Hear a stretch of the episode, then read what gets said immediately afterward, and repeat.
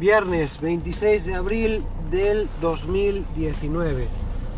Mirad chavales, sé que parece que estoy desaparecido, pero precisamente cuando pensaba que iba a tener tiempo, que iba a estar en general pues mucho a mi aire y que iba pues casi a aburrirme de la cantidad de tiempo, libre que iba a tener, pues ya sabéis lo que pasa. No es así. Cuanto más trato de finiquitar temas, más temas se me abren. Y es debido a esto que no estoy grabando. Y a deciros verdad, pues es que tampoco es que me esté apeteciendo gran cosa. Entonces, pues esta temporada, pues bajé un poquito el ritmo con respecto a los capítulos. Pero a nivel informático, pues sigo dándole algunas cosas y os las voy a comentar hoy. Vale, voy a hacer un variado similar al que hice en el podcast anterior. Primero, comentaros que me he dado de baja en Todoist. ¿Y esto por qué? Porque pese a que era un gestor de tareas que me encantaba, ahora para renovar la suscripción me pedían 32 euros al año. A ver, no es que sea mucho, pero ya sabéis cómo va esto.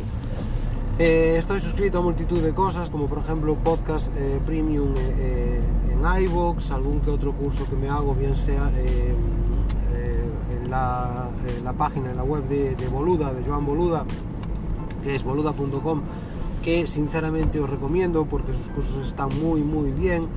O eh, algún otro que me bajo de Udemy, por ejemplo, imaginaros que quiero probar una nueva tecnología, pues bueno, pues voy a Udemy, normalmente me hago un curso o dos sobre esa tecnología, pues para ver un poco eh, en qué consiste, cómo se maneja, etcétera, etcétera, que también os lo aconsejo, está muy muy bien.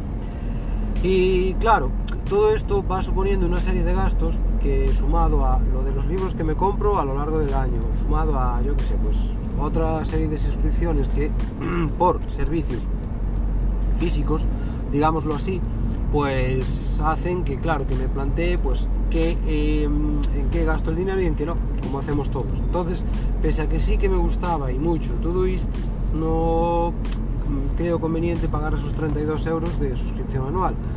Entonces, pues, eh, claro, ¿a qué he recurrido? Pues lo de siempre, Google para todo, a Google Tasks. He de decir que la interfaz del, gestor de tareas pues no me gusta tanto como la de Todoist. La de Todoist pues te deja todo muy claro y vamos, que me, gustaba más. Lo que sí me gusta es que, bueno, se puede configurar para verlo todo en un calendario, que es eh, Google Calendar, obvio, y aparte pues tienes ahí unos menús de, acceso rápido a tu derecha para acceder pues tanto a las notas utilizando Google Keep como a las tareas utilizando Google eh, Tasks. Lo estoy probando, si bien ya os digo, no, si pudiera volver a Todoist, mm, volvería, que pese a que me ofertan, eh, claro, un servicio gratuito que se puede usar, sí, que va bien, claro, naturalmente tenéis pues X funcionalidades capadas.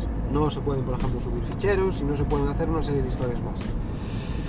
Mirad, esta temporada voy a probar así, a ver eh, que si me, eh, si me, apaño con Google Task, que sé que va a ser que sí, y así pues también pruebo nuevas tecnologías y aprendo más. Por lo demás, eh, deciros que por fin he recibido la famosa actualización de Pocket Cast.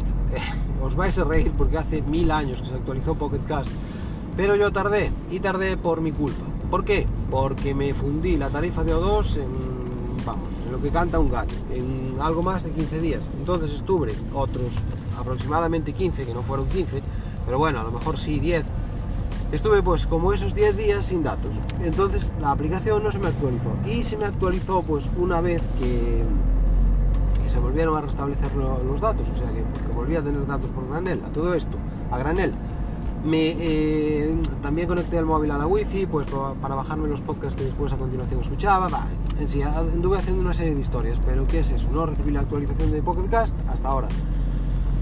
En sí a ver noto mm, mirad yo había escuchado quejas de algunos podcasters que les costaba adaptarse a la nueva interfaz tal a mí no me costó mucho si bien, a ver, críticas que le puedo hacer a esta aplicación, pues que no veo la traducción en español, quizás yo ampliaría un poquito más las estadísticas y haría cosas como por ejemplo, imaginaros, pues eh, sacaría las medias del tiempo eh, de que pasamos escuchando audios en Pocket Cast, el número de horas, estadísticas en plan, el número de horas que, te has pasado escuchando mm, podcast a lo largo del año. Mm, haría unas estadísticas un poco más completas y por lo demás yo creo que es las mejores aplicaciones que hay en el mercado para escuchar podcast.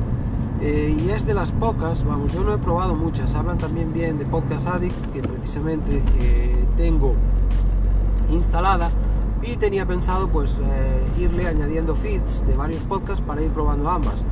Pero eh, y a partir de ahí si me gustaba pues pasar a la versión pro.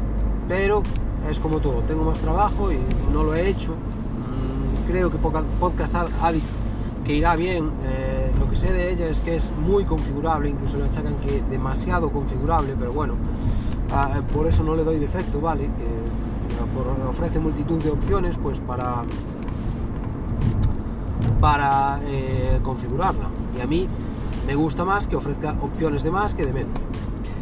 Y bueno, eh, deciros que en general eh, me gusta, pues bueno, está bien, no me llama nada la atención porque funcionalidades extra no le he visto ninguna, alguna habrá por ahí escondida, pero bueno, yo uso lo básico y a correr, pero deciros que en sí mm, sí que estaría bien, creo que la traducción a español, eso estaría bien, ¿vale?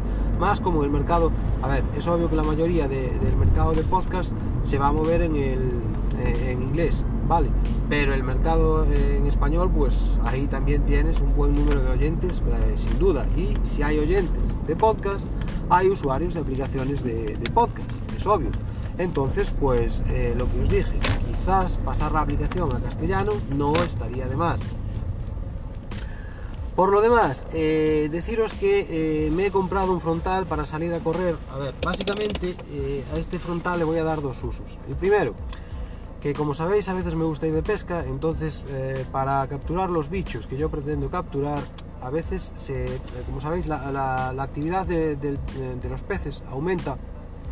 Hay dos eh, franjas horarias en las cuales parece ser que su actividad es mayor, ¿vale? Una es al amanecer y otra es al anochecer. Luego influyen también las mareas y otra serie de historias. Pero digamos que a veces se recurre eh, a ir un poquito antes del amanecer para empezar a pescar.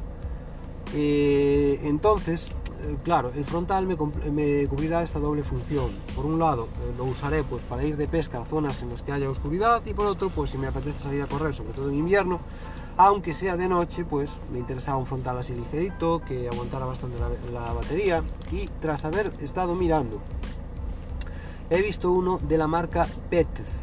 O sea, sería, os lo deletreo porque no sé eh, pronunciarlo, sería P-E-T-Z-L.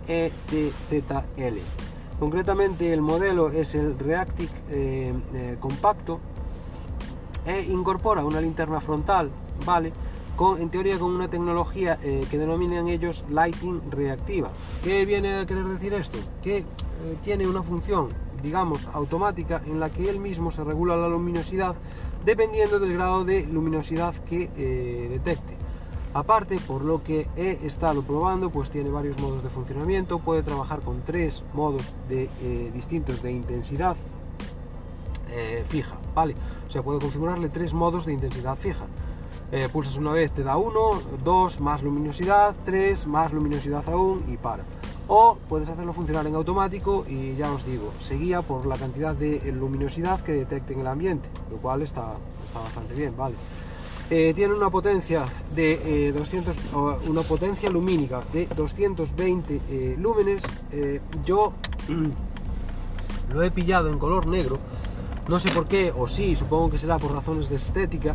En azul costaba más, pero bastante más, como unos 20 euros más. Y lo probaré y a ver qué, sale, qué sale de aquí. Eh, había eh, esto no lo compré a lo loco sabéis que suelo mirar bastante las cosas entonces hay un grupo de, telegram que procede o sea todo esto procede de una raíz que es el canal de z testers vale pues eh, que por cierto si no escucháis su podcast ya estáis tardando entonces de Z-Testers eh, surgió una comunidad en Telegram que es, tiene cierta afición por el mundillo del running. Y ahí fue donde pregunté y me aconsejaron este porque dicen que la duración de su batería, por ejemplo, ronda las 10-12 horas, lo, cual me parece una auténtica pasada.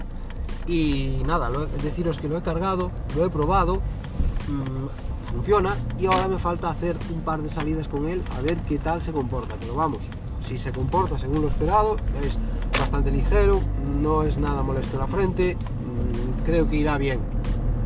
Y por lo demás, eh, recordaros que a ver, como este podcast pues eh, saldrá tarde, claro, ya van dos capítulos, pero no sé si lo sabéis, pero ha salido Juego de Tronos. Juego de Tronos no es una serie, para mí es la serie y me da que para mucha otra gente pues es la serie. De toda la gente que conozco, mmm, yo creo que el 90-95% sigue esta serie, Juego de Tronos. Entonces, eh, nada, eh, cuando vi que empezaba otra vez, pues nada, ya estuve ahí con el, lo que es el hype, arriba, arriba, arriba, arriba, porque eh, sin duda me encanta. Y como a mí, pues supongo que a vosotros también. Y nada, chavales, esta semana lo voy a dejar aquí. Venga, un saludo.